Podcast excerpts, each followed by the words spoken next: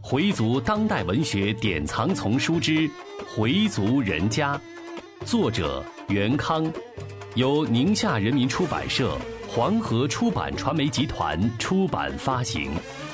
演播：Fatima。第六十六集：穿孝的问题。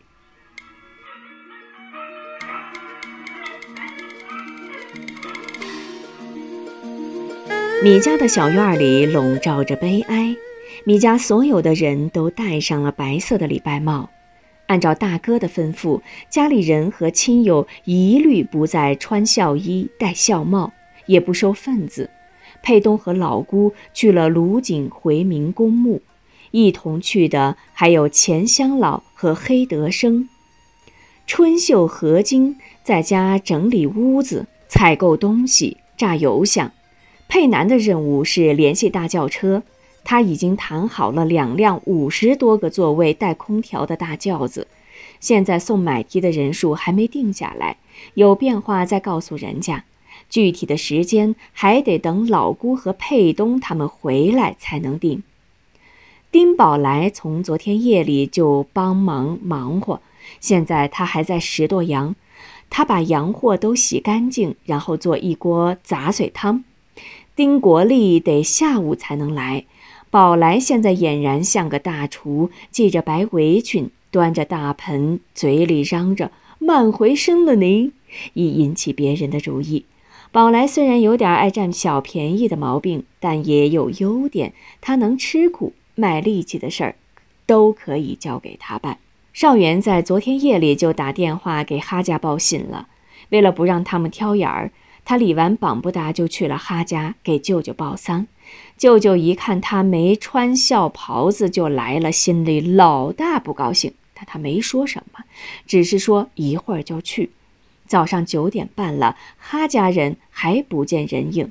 丁宝香嘱咐丈夫：“等会哈家人来了，你什么话都甭说。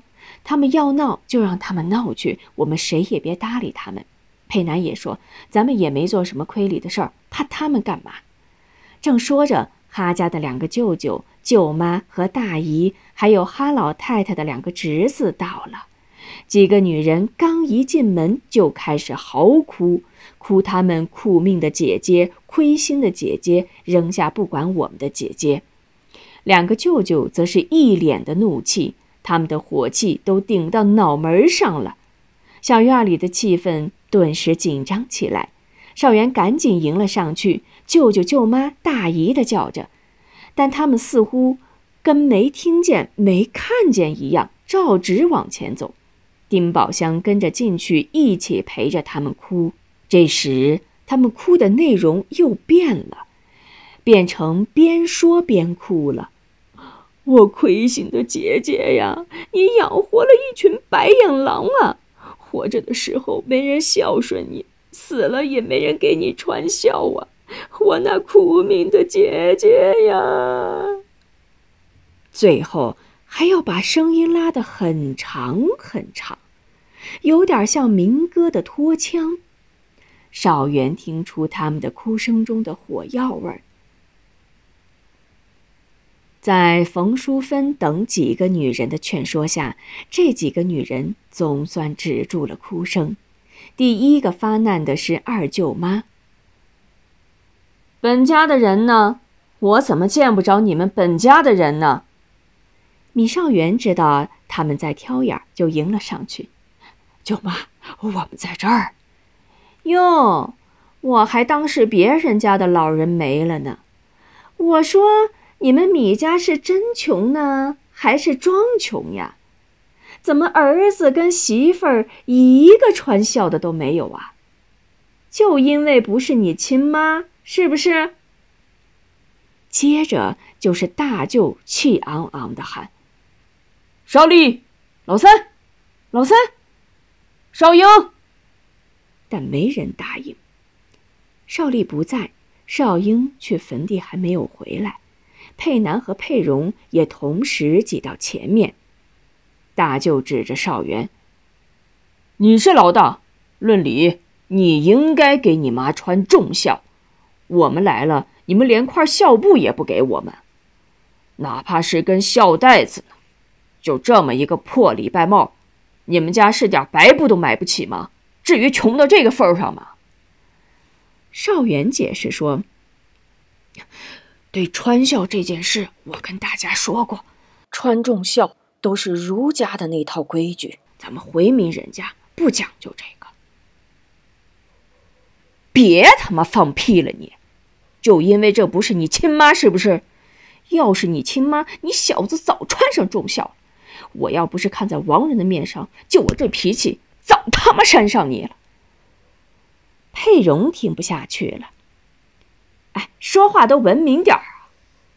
老舅腾的跳了起来，文明？我够文明的了！大舅妈也搭话了，开口骂道：“小丫头，少插嘴！”佩蓉回击：“谁是小丫头？少上来这撒野！”大舅妈挨了这一噎，简直不知所措，于是就又开始哭了。这回是连数落带哭：“姐姐呀，看您恩养下的这群狼啊，您怎么到这么个家来了呀？我们可不知道您受了多少委屈呀！”她的哭只是干嚎，并没有眼泪。突然。一个戴着孝帽子、腰系孝带子的人跪在两个舅舅面前，像受了什么委屈似的哭了起来。大家开始没看清是谁，后来一看，是少丽。少元也很吃惊，他在哪儿弄的孝帽子？不是说大家戴礼拜帽吗？不等少元细想，老舅又有词了：“看看看，看。”亲的就是亲的，差一点都不行。我告诉你，米少元，今天你不给我穿上孝袍子，明天这买提就甭打算出去。少丽这一穿孝，哈家人总算找到了支持，火气更盛了。少丽的举动简直等于火上浇油，助纣为虐。几个女人尖刻的话就抡出来了。哼，亲的就是亲的，差一点都不成。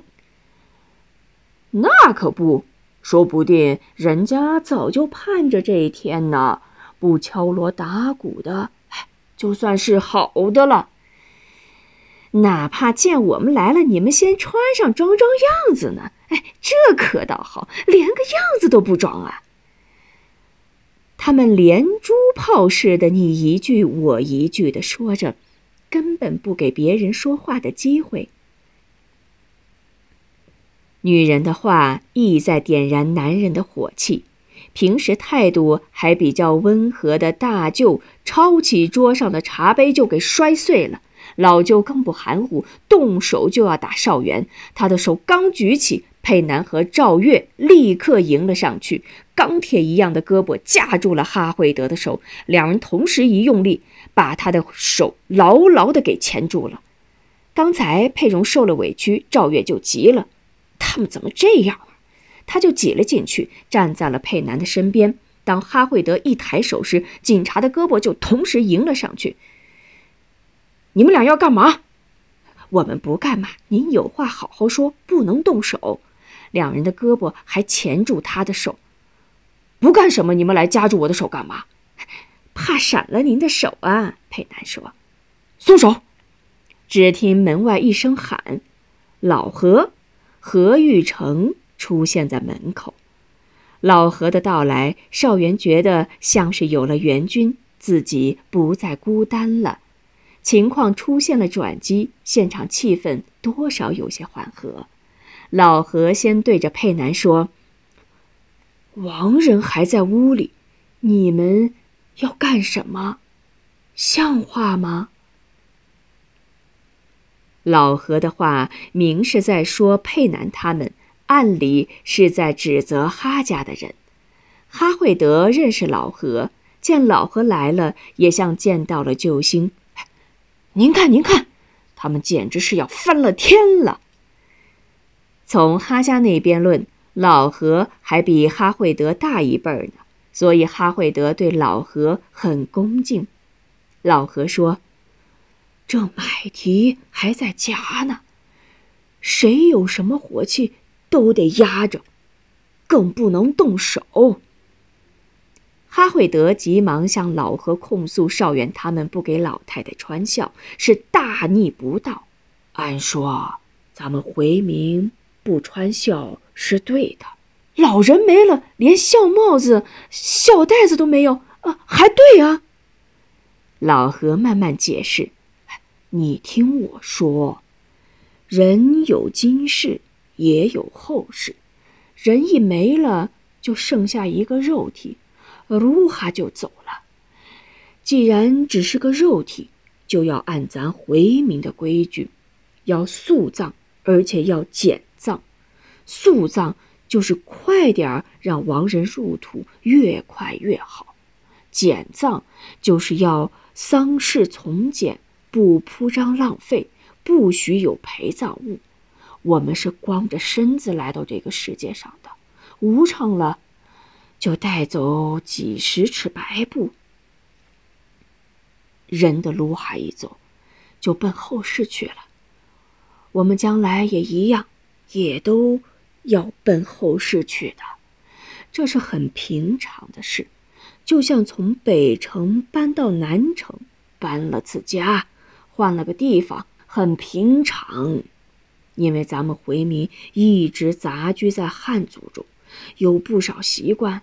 哎，也跟随人家走了，这都是不应该的。过去我们不懂也就算了，现在既然明白了，就不能再那样做了。少元先带头改正是对的，我看啊，他这样做也不是不孝顺。孝不孝顺呢，不再穿孝不穿孝。人活着的时候，多尽点孝，比什么都强。老何的话说得很得体，也很有分寸，使哈家人挑不出什么来。况且他又是哈家的长辈，虽然他们仍然坚持本家必须得穿孝，但已经退让了许多。就是不穿孝袍子，也得戴个孝帽子、系根带子吧，不然外人来了，知道谁是本家人呢？他们这么一说。老何也不好再说什么了。这时，佩东跟着老姑回来了。少英一来，少元觉得轻松了很多。少英一进来就感觉到气氛不对，他先叫了声舅舅舅妈，又叫了声大姨，这几个人仿佛约好了似的，一起哭了起来。我的心肝儿呀，以后还有谁疼我这闺女呀？然后又是哭叫他们亏心的姐姐，少英也忍不住抱住大姨一起哭了起来。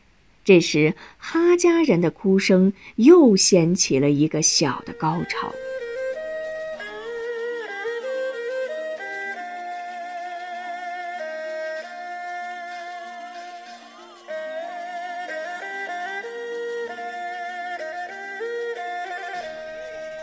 他们哭了一阵后，才问少英坟地的情况怎么样。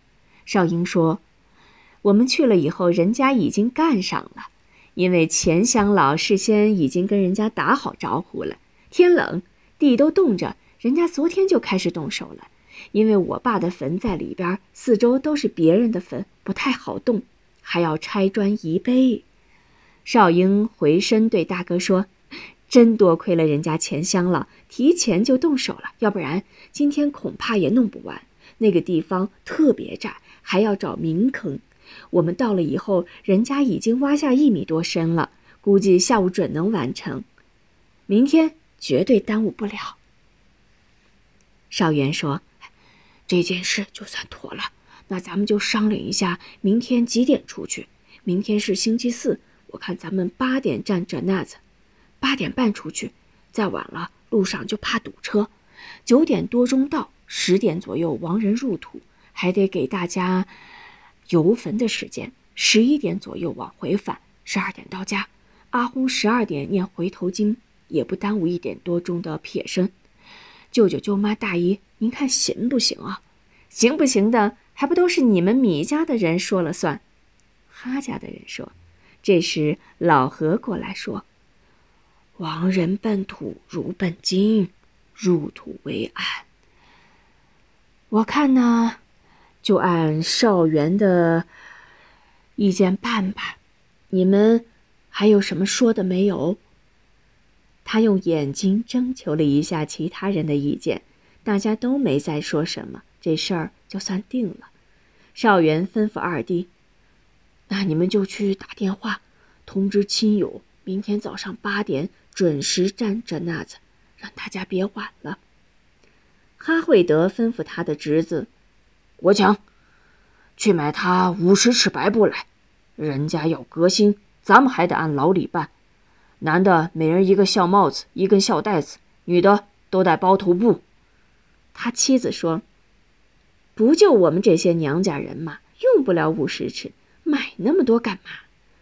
哈惠德说：“用不了，我做备礼，别小里小气的。”最后这一句显然是甩给米家人听的。少英急忙拦住说：“别，舅舅，要买也是我们来买，哪能让您花钱呢？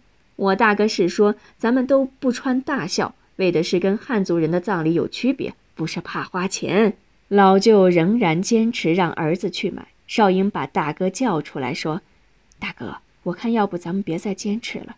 王人还没出去呢，再这么闹下去，对王人也不好。你说呢？”佩东也劝：“爸，哎，你就听我老姑的吧。咱们犯不上跟这些人生气，不就一个戴孝帽子，有什么关系？戴就戴呗。”少元想了想，看来如果再这样僵持着，哈家今天准备闹下去了。为了顾全大局，他点了点头，就这么办吧。接着，少英就去找二嫂，让她叫上个人去买白布。米家不分男女，每人一个孝帽子，一根孝带子。哈家还坚持让少元穿孝袍子，儿媳戴包头布。少元坚持不穿，丁宝香就劝他：“不就这么一回吗？穿了孝袍子，你又能低到哪儿去呀？”你还不是你吗？少元的态度非常坚定，说不穿就不穿。我看这买提能不能出去？妻子也无奈地说：“哎呀，你呀你呀，你就这么拧下去吧，我也不管了。”时间接近中午，桌子已经放好，碗筷也都摆好了。丁宝来把热气腾腾的杂碎汤盛好了，邵恒过来请哈家人吃点油香，他们说了句不吃，站起身就走了。大家像敬神般的把他们送出大门。他们的那辆昌河面包刚一走，丁宝香就冲着他们走的地方啐了一口：“呸！一帮混蛋！”冯淑芬也骂道：“上这儿来闹丧来了！”什么玩意儿嘛！佩东拦住母亲：“妈，人家都走了，您啐人家还有什么用啊？”佩蓉根本没出去送，一个人坐在那儿还在生气。这些人一点教养都没有，上来就骂人，还是长辈呢，有长辈的样吗？佩东说：“算了，犯得上跟他们生气吗？犯不上，先吃点东西吧。我从早上到现在还什么都没吃呢。”母亲说：“这不有的是油香，回来后干嘛不先吃口啊？”佩东说：“我不是去那儿屋了吗？我怕我爸跟他们干起来，他们来了那么多人，再打了我爸，敢，还反了他们了。”丁宝香使劲咬了口油想，说：“那个混球要是敢动你爸一根指头，我就敢跟他拼。反正以后谁也不再认谁了。”佩蓉拦住母亲。小声点，那边听见。冯淑芬说：“我还是上次看见过这个老舅呢。上次来的时候就是那个劲儿，一副凡人都不理的样子，好像谁欠着他几万似的。”佩蓉小声地说：“今天三伯可有点奇怪，谁给他弄的孝帽子和孝带子？他这样是给谁看呢？”母亲说：“他呀，哎，就是个怂奸坏。看见哈家人来挑眼，赶紧显示显示自己是个大孝子。”佩东说：“我看他是别有用心。大家都说好了的，一律戴礼拜帽，今天他一个人弄了个小帽子戴上，不是将爸爸一军吗？”佩荣说：“哼，这人真够阴的。”佩东说：“我让我爸到那屋睡一会儿去。从昨天夜里到现在，他一直都没合眼。是得让他歇歇了。”母亲说。冯淑芬吃完就跟大嫂一起撕孝布。他们先把本家人的孝都撕好，再撕其他人的。林宝香算计着哈家一共是多少人，要几个帽子，几个包头布。冯淑芬撕好后交给少元大哥。您看，让谁给哈家送去啊？少元不暇思索地说：“让老三去。”他把一包袱孝帽子和孝袋子交给少丽：“您给舅舅家送去吧。”少丽说：“我哪能去啊？这是大哥的差事呀，大哥得亲自送。”少元把脸一沉：“你要能替我料理这摊子事，我就去。怎么样？去不去？”少英和冯淑芬看到大哥的脸色不对，就说他：“你就去趟呗，你又有车，来回不就用不了一个钟头？”少丽一看这阵势，说别的只能对自己不利，就答应好，好，我去，我去。回族人家，作者袁康，演播法蒂玛。